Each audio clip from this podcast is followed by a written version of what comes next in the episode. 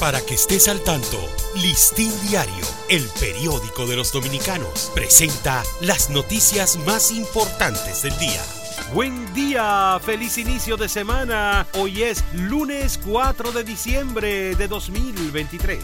El cáncer de próstata deteriora calidad de vida de abogado quien no quiere que otros hombres vivan su difícil experiencia.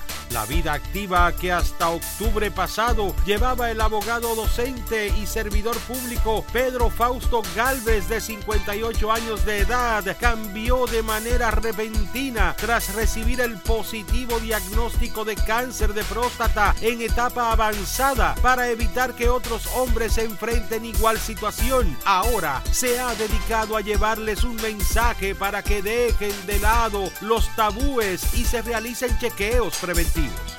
Virus respiratorios están impactando a niños y tienen un comportamiento distinto.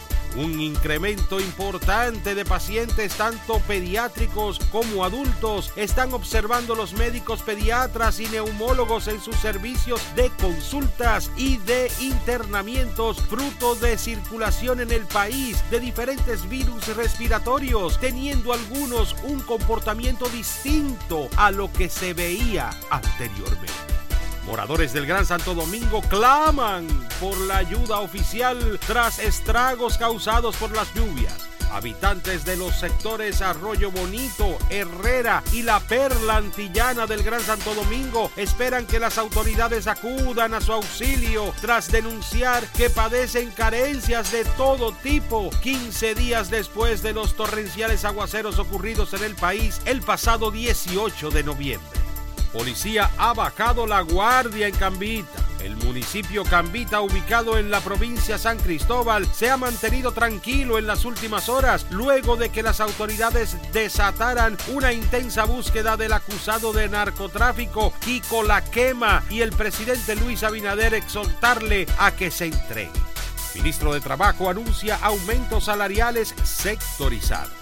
El ministro de Trabajo, Luis Miguel de Camps, anunció 11 aumentos salariales sectorizados que se implementarán en los próximos meses, así como tres ajustes adicionales ya acordados en este 2023 para el sueldo mínimo. Para ampliar esta y otras noticias, acceda a listindiario.com. Para Listín Diario, soy Dani León. Para que estés al tanto, Listín Diario, el periódico de los dominicanos, presentó las noticias más importantes del día.